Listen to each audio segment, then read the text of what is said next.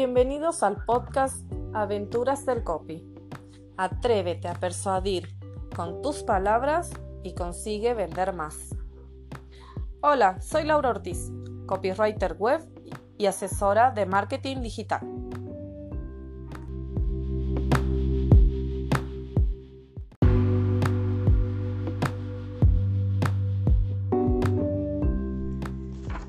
Persuadir no es manipular. Persuadir es eh, conseguir eh, con razones y argumentos que una persona actúe o piense de un modo determinado.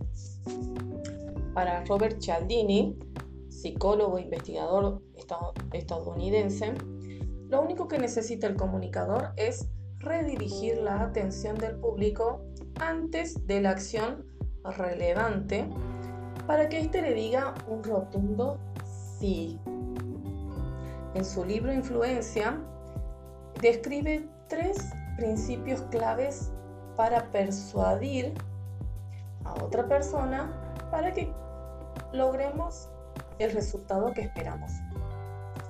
El primer principio es el de reciprocidad, que eh, este está relacionado con que las personas tendemos a tratar a las otras, a las demás personas de la forma como percibimos que fuimos tratados.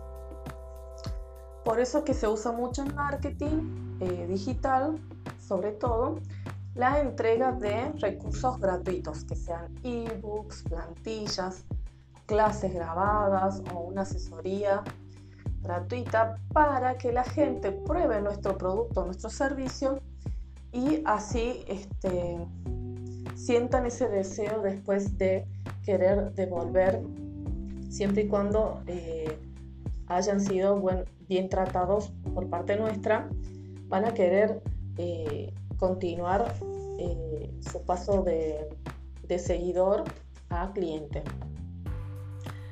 El segundo principio es el de escasez. Se activa cuando creemos que vamos a quedarnos afuera de una oferta, ya sea por 24 horas, ya sea por eh, hot sale, que fue el otro día, fueron tres días. ¿no? Tendemos a hacer esa compra que sabemos que la queremos, pero no nos queremos quedar afuera de ese tiempo. El tercer principio es el de autoridad. O sea, eh, cuando la gente nos percibe como líder o que tenemos cierta reputación en determinado tema o determinado nicho, ya sea de fitness, ya sea de nutrición, ya sea de marketing, ya sea de copywriting, ya sea de este, asesoría eh, personal, de, de ropa, de moda, etcétera, etcétera, cuando somos especialistas en un tema específico. El cuarto principio es el de compromiso y coherencia. Las personas tendemos a hacer tareas que ya hicimos eh, con anterioridad. O sea, si ya le compramos a través de las redes sociales, es muy probable que se nos convierta después en un hábito. El quinto principio es el de prueba social o testimonios.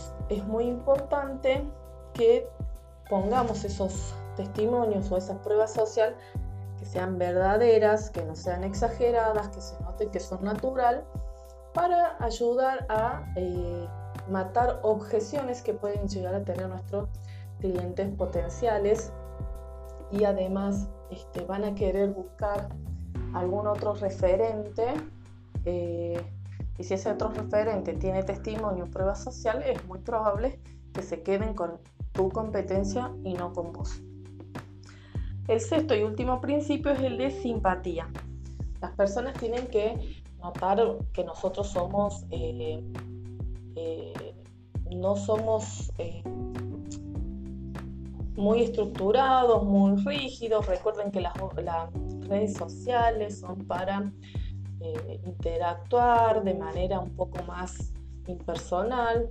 Aparte tienen que eh, percibir de nosotros por parte nuestra que hay honestidad, que somos sinceros, a la hora de comunicar nuestro mensaje de venta.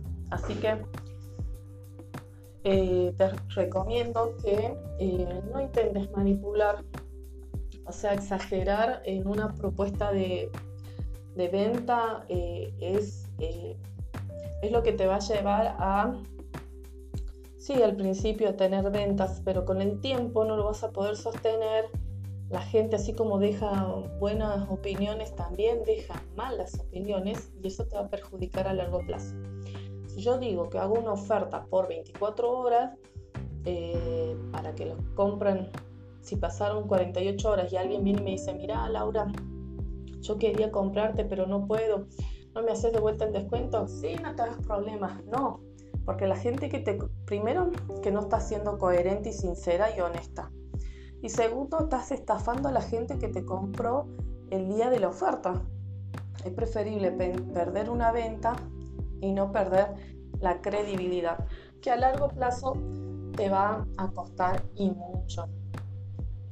Estos principios de persuasión actúan como gatillos o disparadores mentales sin forzar a la otra persona, sin mentir, sin estafar. Ofrecemos nuestro producto o servicio que sea de buena calidad, obviamente, a una persona que esté necesitando resolver determinado problema y que nosotros tenemos esa solución.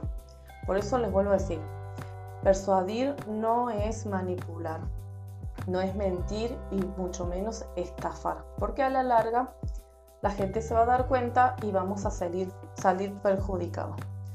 Bueno, espero que te haya gustado y nos vemos en el próximo episodio.